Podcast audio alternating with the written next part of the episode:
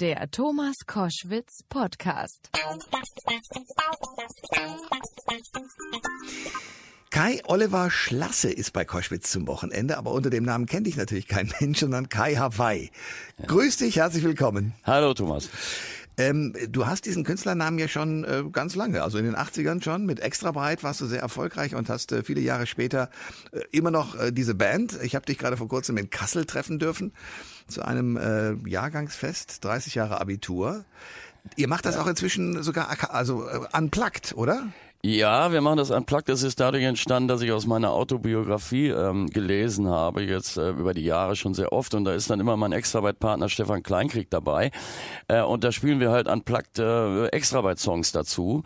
Äh, und so hat es begonnen. Es hat sich gezeigt, dass es gut ankam. Und jetzt machen wir das manchmal auch pur unplugged, eben bei solchen Gelegenheiten. Ja. Äh, und das ist eine feine Sache. Ja, es klingt geil. Vor allen Dingen deine Stimme, habe ich den Eindruck, hat noch mal ein bisschen einen zugelegt. Oder ist das eine falsche Wahrnehmung? Oh, äh, danke, danke für die Blumen. Äh, das mag sein. Ähm, natürlich, dass sich meine Stimme auch über die Jahre ein bisschen entwickelt hat. Äh, als wir angefangen haben, waren wir ja blutige Anfänger und mit der Zeit lernt man auch ein bisschen besser so damit umzugehen mit seinem Instrument. Ne? Und die Stimme ist eins. Der Grund, warum wir aber heute reden, ist nicht die Musik, also jedenfalls nicht im Vordergrund, sondern ein neues Buch von dir, das heißt Rubicon ist ein Thriller. Jetzt sag mir mal, wie kommst du denn auf einen Thriller? Ähm, ja, also ich habe schon immer äh, gerne gut recherchierte Thriller, gut geschriebene Thriller äh, gelesen, äh, die einen ähm, Hintergrund haben, die gut recherchiert waren. Das äh, fing schon in 70er, 80ern an als junger Mann, John Le Carré, solche Sachen. Ja, ja, klar. Äh, und ähm, äh, das hat mich über die Jahre immer begleitet. Ich habe sowas immer sehr gern gelesen. Und nun war es immer schon mein Traum, mal ein richtig dickes, fiktionales Buch zu schreiben. Äh, und deswegen ähm, lag das nicht so fern, mich äh, in diesem Genre mal zu versuchen. Und das habe ich dann mit Rubicon jetzt einfach mal gemacht. Und was ist die Faszination für dich an einem Auftragskiller? Ja, ähm, die Faszination ist ähm, eigentlich äh, für mich gewesen, also wie kommt jemand äh, dazu, zu seinem Job? Es gibt ja da auch eine gewisse Vorgeschichte, handelt sich um einen Ex-Elite-Soldaten der Bundeswehr, der nach seinem Kampfeinsatz in Afghanistan nicht mehr in sein ziviles Leben zurückfindet und äh, aufgrund bestimmter Umstände ein unmoralisches Angebot erhält, nämlich einen Auftragsmord für die kalabrische Mafia, die Drangheta, äh, zu begehen. Und äh, so kommt er in diese Sache rein und äh, führt dann ein Doppelleben. Und genau dieses, äh, ja, einerseits diese die Gebrochenheit der Figur, der natürlich auch mit seinen Kriegserlebnissen äh, ähm, gewissermaßen äh, ja auch ein bisschen deformiert ist und, und gebrochen worden ist. Äh, einerseits und andererseits aber eben auch die Fähigkeit, ein, ein Doppelleben zu führen und so eine geheime Existenz zu führen. Ja, das hat mich einfach fasziniert und so ist der Plot entstanden. Warum heißt der Rubicon? Ja, Rubicon äh, steht ja symbolisch äh, in der antiken Geschichte äh, dafür, dass es ein Grenzfluss war, den Cäsar überschritten hat und dass damit der römische Bürgerkrieg begann. Das ist eine Metapher für eine Grenze, die man überschreitet und wo es, wenn man das getan hat, es kein Zurück mehr gibt. Das ist der Sinn. Du hast auch eine Autobiografie draußen, deswegen äh, seid ihr zusammen aufgetreten, das haben wir schon besprochen. Hart wie Marmelade. Äh, wie bist du überhaupt aufs Buchschreiben gekommen? Ist das sozusagen, wenn man Texte schreibt für eine Band, sozusagen der nächste Step oder wie ist das entstanden? Ja, für mich schon. Also ich, ich habe halt immer schon sehr, sehr gern mit äh, Worten hantiert. Ich habe sogar in der Schule sehr gern Aufsätze geschrieben. Und dann natürlich, ja, kann nicht jeder äh, von sich behaupten. Ja. Ähm, nein, immer schon sehr gerne gemacht. Ich habe auch Artikel geschrieben für so eine Alternative Alternativzeitung in den 70er Jahren und äh, wie gesagt dann die vielen Texte für Extrabreit. Also das äh, Hantieren mit Worten hat mir immer schon Spaß gemacht und deswegen ähm, lag das schon irgendwie nahe, das auch mal im langen Text zu machen. Und in äh, der Autobiografie geht es tatsächlich um den Weg, den du genommen hast.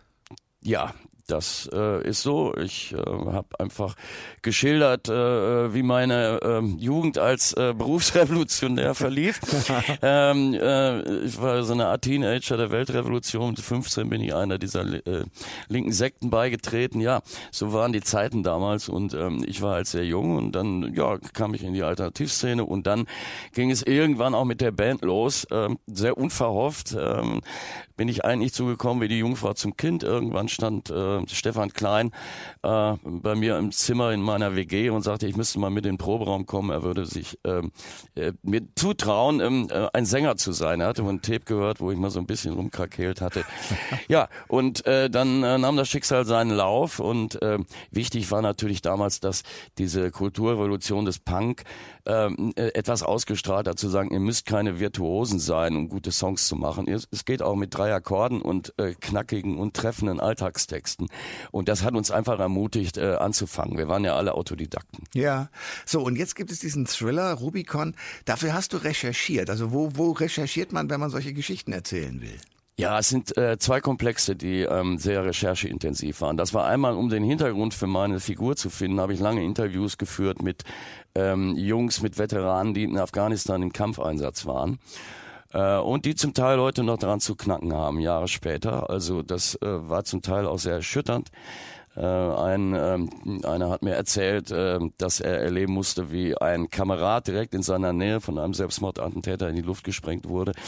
Ähm, also um es kurz zu machen, es war ein, ein sehr, sehr unseliger äh, Einsatz für die Bundeswehr und es war richtig Krieg. Hm. Äh, etwas, worüber ja auch damals nicht so gern geredet wurde und heute auch immer noch nicht so gern geredet wird.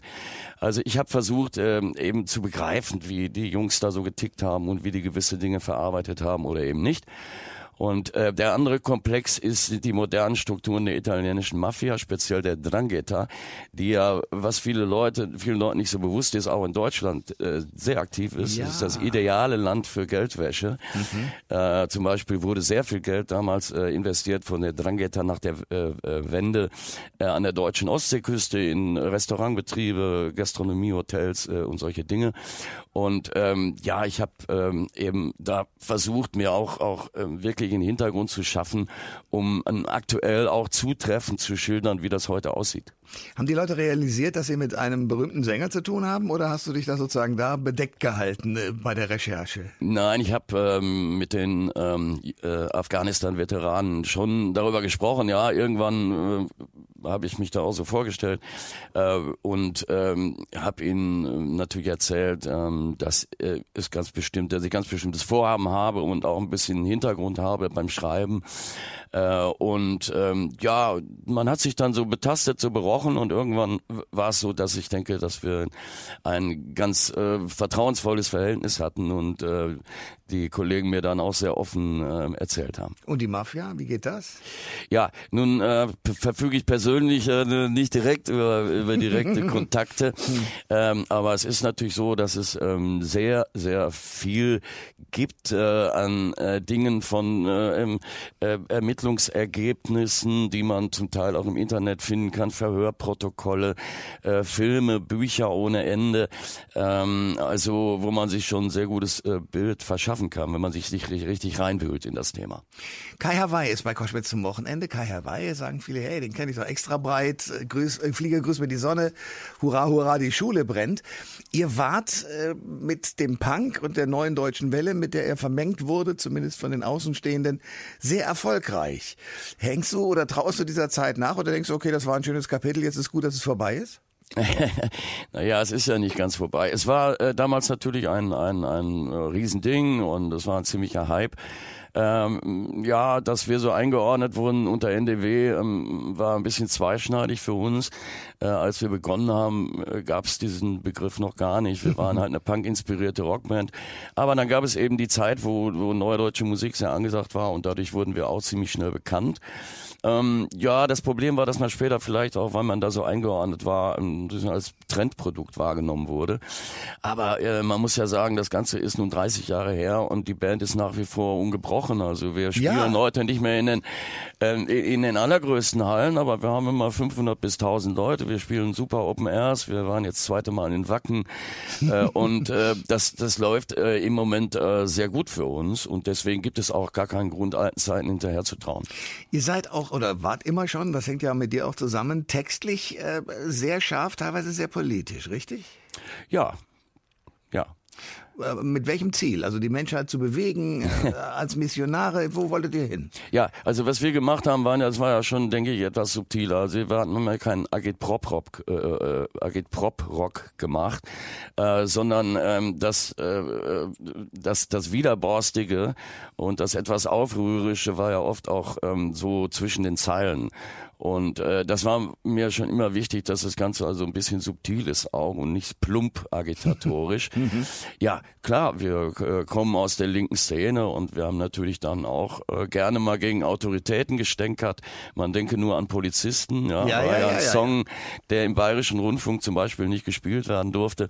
Aber nun ist es ja so, Verbote mh, hm, nützen so einer Sache eher. Äh, es gibt ja den alten Spruch, denn was verboten ist, das macht uns gerade scharf. Und das ähm, war eigentlich auch äh, damals der Fall.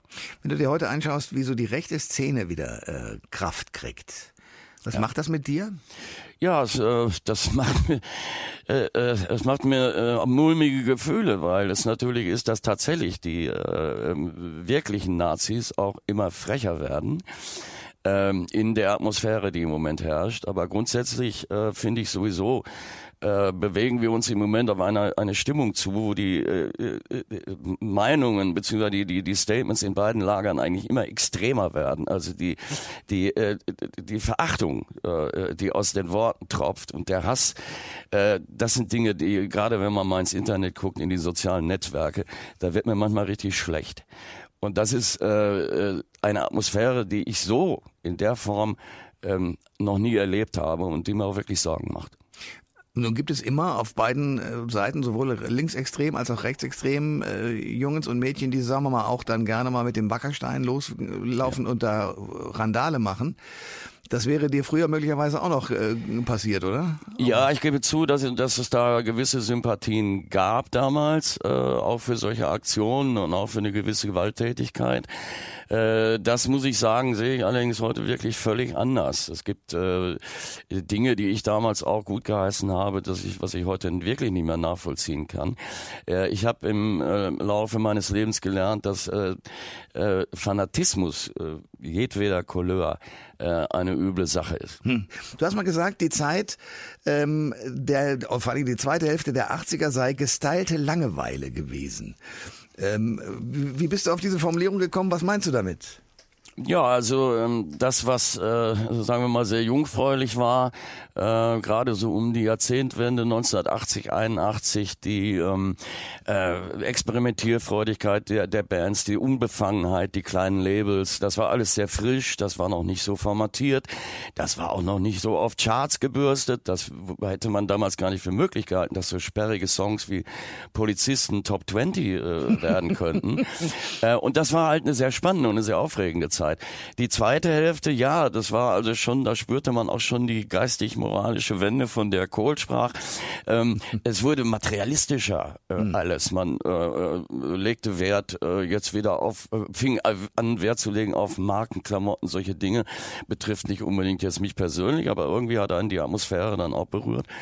Und ähm, alles wurde äh, äh, glatter, kalkulierter und formatierter, womit ich nicht sagen will, dass dabei äh, nur schlechte Musik rauskam. Nein, aber äh, die, diese Unbefangenheit und die, äh, das ungeheuer Spannende dieses Anfangs damals, ne, ist in jedem Anfang äh, ähm, wohnt ein jedem Zauber Anfang wohnt ein Zauber inne, genau. genau ja. äh, das äh, war zu diesem Zeitpunkt schon etwas verbraucht und deswegen diese Formulierung.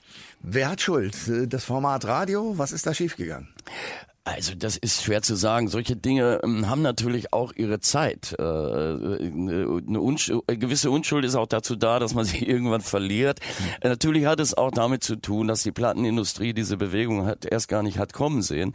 Das kam ja wirklich von unten. Und dann hat man äh, allerdings, als man gemerkt hat, da lässt sich richtig Geld mit verdienen, hat man halt alles, was irgendwie in Deutsch sagen und möglichst klamaukig war, ähm, äh, dann veröffentlicht und ähm, hat den Markt da überschwemmt. Und das hat sicherlich auch dazu beigetragen, äh, dass die Nation irgendwann einen großen NDW-Kater hatte. Ja, es gibt ja Damen und Herren, die sagen, ja, ja, extra breit, ich, da flammt was auf, aber ich bin äh, zu jung, um zu wissen, was es wirklich für eine Band war. Wie kam es erstens zu Kai Hawaii mit V geschrieben und zwei I und zweitens mhm. überhaupt zu der Gründung von Extra breit? Ja, also die Band äh, ist äh, ungefähr ein halbes Jahr, bevor ich dazu kam, äh, gegründet worden von meinem ähm, Partner Stefan. Ähm, die hatten eine Weile einen anderen Sänger, mit dem ich äh, äh, gut befreundet war. Der war aber mehr so eine Art Extremliedermacher und fühlte sich in der Rockband nie richtig wohl. Und äh, dann wurde ich halt irgendwann gefragt, ich gerade schon gesagt, kannst du nicht mal mit in den Proberaum gehen? Dann habe ich Blut geleckt und dann hatten wir unseren ersten, ersten Auftritt bei einem Stadtteilfest in unserer Heimatstadt Hagen. und äh, dann hat der Stefan mich, ohne dass ich davor äh, irgendetwas von wusste, wahrscheinlich so im spontanen Übermut, äh, so eine Eingebung gehabt und mich angekündigt, als Kai Hawaii die Sirene aus Übersee. ja, und das ist einfach, Geil. da sind wir hängen geblieben. Ja, ja also ich habe dann auch gesagt, was spinnst du eigentlich? Ja. Äh, aber ich habe gemerkt, das ist tatsächlich an mir hängen geblieben. Viele Leute fanden das äh, äh, gut und, und, und, und nannten mich dann so und ich habe mich dann irgendwann damit abgefunden, habe gesagt, okay, äh, dann bin ich eben Kai Hawaii und das Einzige, was ich noch tun konnte, um mich zu revanchieren, war, dass ich aus Stefan Klein Stefan Kleinkrieg gemacht habe. Sehr gut, sehr schick. Ja, und dann äh, gab es so Phasen, wo ihr durch, äh, gerade als die beiden Songs ähm, Hurra, Hurra, die Schule brennt und äh, Flieger, Kuss mir die Sonne so richtig abgingen, da wart ihr ja, äh, und das meinte ich vorhin auch, als ich sagte, das ist jetzt durch, so die Superstars. Das ist ja ein bisschen abgeflaut.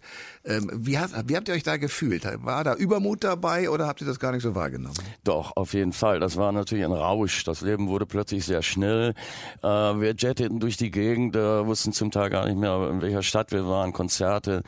das war also natürlich sehr berauschend auf eine Art, aber ähm, es war natürlich auch eine Zeit, in der man äh, gar nicht äh, so, so, ganz begriffen hat, was mit einem passiert und, ja. und das äh, so einzuordnen und damit richtig klarzukommen und das auch mal nüchtern zu betrachten, das war in der Zeit äh, fast unmöglich. Wir waren sehr jung, äh, waren plötzlich auf den Bravo, auf Bravo-Titeln ja, ja, genau. äh, und das waren Dinge, äh, die, die hatten wir uns vorher nicht vorstellen können. Also wir sind schon ein bisschen überrollt worden von dem Erfolg. Äh, und ähm, ja, das hat natürlich auch dazu geführt, dass man manchmal die Bodenhaftung verloren hat. Ja, wir haben schon ziemlich auf den Putz gehauen hm. äh, und haben auch das Rock'n'Roll-Klischee. Wir waren ja laut Bravo die Bad Boys der NDW. Hm. Äh, haben wir haben wir auch äh, gut kommen lassen. Ne? Wir haben sogar mal ein Hotelzimmer zerlegt. Das gehörte damals zum guten Ton. Jetzt heute muss ich wirklich drüber lachen und sagen, was für ein schreckliches Klischee. Aber naja, das hat eben auch Spaß gemacht. Was nicht so einfach war, als es dann plötzlich nicht mehr so gut lief, damit klarzukommen. Das glaube ich sofort. Schwarzes Loch. Ja. Ja, ich freue mich sehr, dass es trotzdem eure Band noch gibt, dich noch gibt, du als Autor auch da bist mit dem Thriller Rubicon. Und ich danke für den Besuch heute bei mir. Ja, gerne, Thomas. Alle Informationen zur Sendung gibt es online auf thomas-koschwitz.de.